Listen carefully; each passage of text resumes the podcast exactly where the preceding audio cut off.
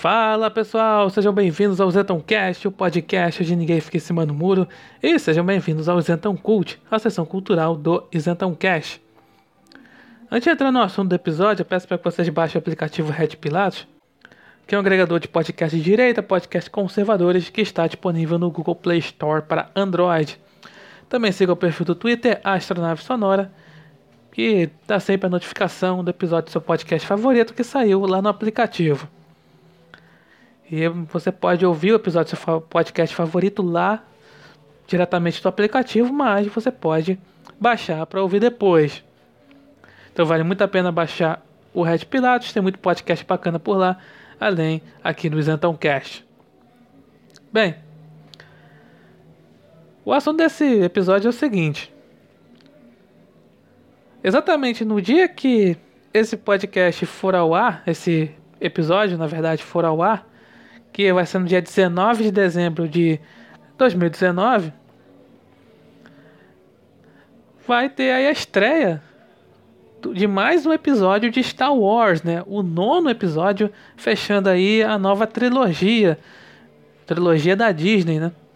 De Star Wars, episódio 9. E aí, eu vou falar aqui especificamente da de uma discussão que aí entre os fãs de Star Wars, os fãs aí da cultura pop, sobre a protagonista da nova trilogia, que é Rey. Que é o seguinte: se ela seria ou não seria uma Mary Sue. Muito bem, o que, que seria aí Mary Sue? Esse é um termo usado aí para aquela protagonista chamada protagonista perfeita, né? Aquela protagonista que é super poderosa, aquela protagonista que é independente. E esse termo foi criado aí lá nos anos 70, né? Porque fizeram uma espécie de fanfic de Star Trek, que aqui no Brasil ficou conhecido como Jornada nas Estrelas. E aí a personagem aí, tinha uma personagem nessa fanfic, né, que se chamava Mary Sue, né, que, é que sabia de tudo, que era super poderosa, independente, essas coisas. E o, o pessoal assim, aí fica nessa discussão de que, ah, que a Rayla seria é uma espécie aí de Mary Sue. Porque ver os filmes, né, os outros episódios, né, o 7 e o 8, é, é assim, Parece ser ali, começa ali uma pessoa comum, né? Catadora de lixo lá, catadora de sucata lá. Aí no começo ali do sétimo filme. E aí ela tá ali envolvida ali na, confusão toda aí da história e tal. E aí nada ela, ela sabe pilotar nave, ela tem superpoderes de Jedi, não sei o que. E aí a pessoa fica se questionando, né? Pô, né? Como é que, como assim, né? Você, como é que ela é, é uma personagem que parece seria nada ali, mas aí ela vira aí super poderosa, aquela coisa assim. E aí fica, ficou esse negócio aí de que ela seria uma Mary Sue, né? Então, aí pesquisando, né, sobre essa questão, né, de, de Mary Sue, né, eu acabei descobrindo aí algumas opiniões de feministas sobre essa coisa, né, de da Ray ser uma Mary Sue, né? E aí a eu vi lá aquelas coisas falando, não, mas vejam bem, né? Aí falam aí que ela é uma Mary Sue, né, Ray? Só que, olha, mas. Né, no cinema não tem muitas protagonistas femininas, então aí. Aí, assim, mesmo que tá falando assim, ah, deixa de ser super poderosa, não tem nada a ver isso aí, porque realmente a mulher tem que ser empoderada.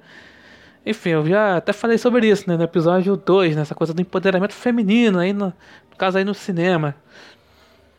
E também foi o episódio que eu fiz aí com a Tef Ferrari, né? Episódio 8 aqui do Zental Cult.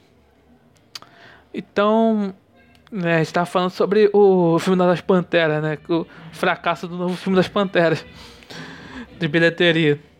Então, a. Aí fica essa discussão, né? Pô, será que a, que a Ray uma, uma Mary Sue, esse arquétipo dessa personagem perfeita?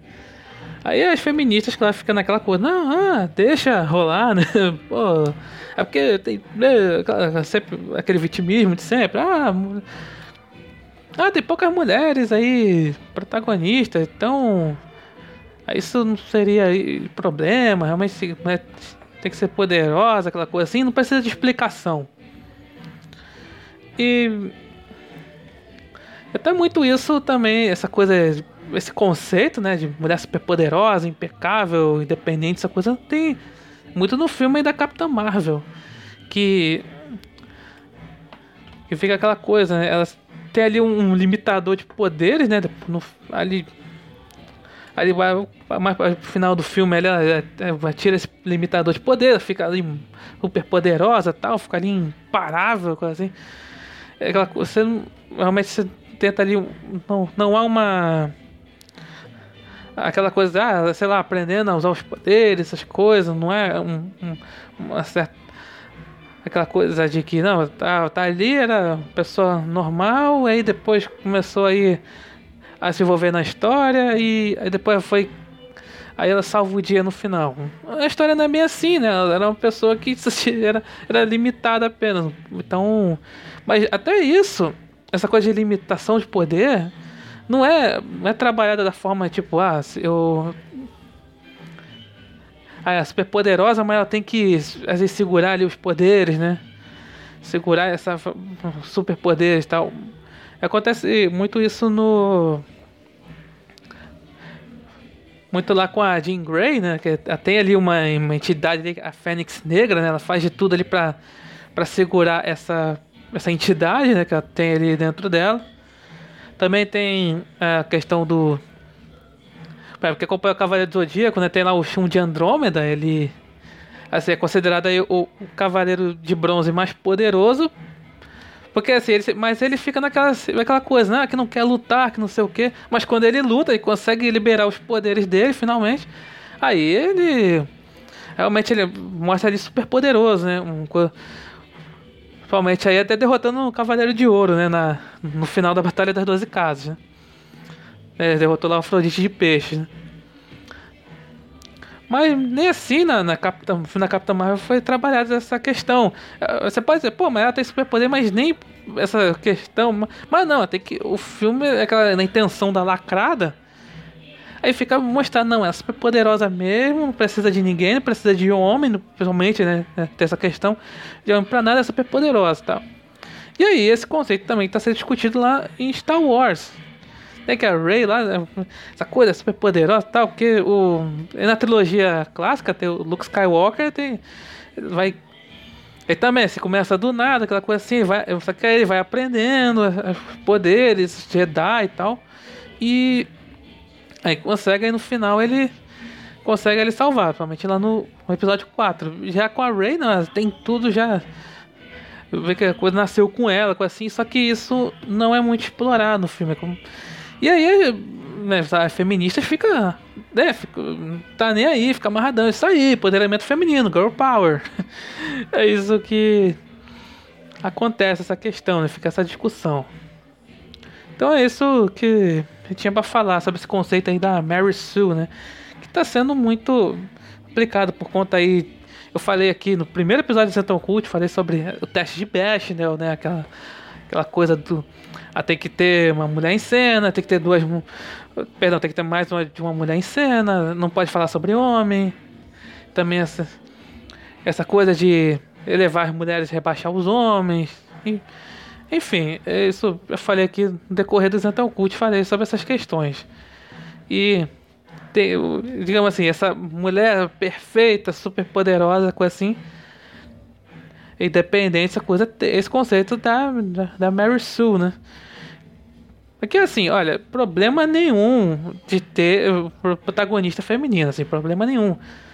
Só que no caso, assim, precisa de haver algum alguma explicação de uma, porque simplesmente só jogar na tela, ah, ela é poderosa acabou e é só por causa de promover o tal do empoderamento feminino, que é uma panfletagem feminista. Eu acho que isso mostra, principalmente com a Disney hoje em dia, isso mostra que a intenção é simplesmente é pela lacração. E principalmente o episódio 8, que teve aí muita coisa muitas falhas de, roteiro por conta disso, de simplesmente dizer, ah, tem, ela é poderosa, acabou. E, e, por isso que muita gente não gostou do, do episódio 8, essa questão, jogar ali, ficar as coisas só jogadas.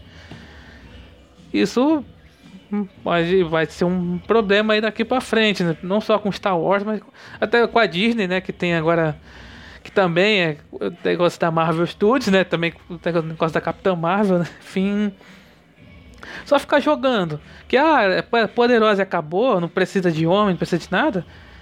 Isso, claro, assim, escancara que é uma intenção de, de uma panfletagem feminista. Mas realmente seria. É, porque assim, teve outros filmes de protagonistas femininas poderosas que tinha uma, um drama ali, tinha uma questão, uma, realmente toda ali uma um caminho ali para chegar para salvar o dia no, no final, uma heroína acabar salvando o dia, tendo uma questão. Mas enfim, eu acho que poderia ser melhor trabalhado mais nesses filmes, mas enfim, a Disney ela prefere lacrar, né? Fazer o quê? Então é isso. Obrigado por ouvirem e até a próxima.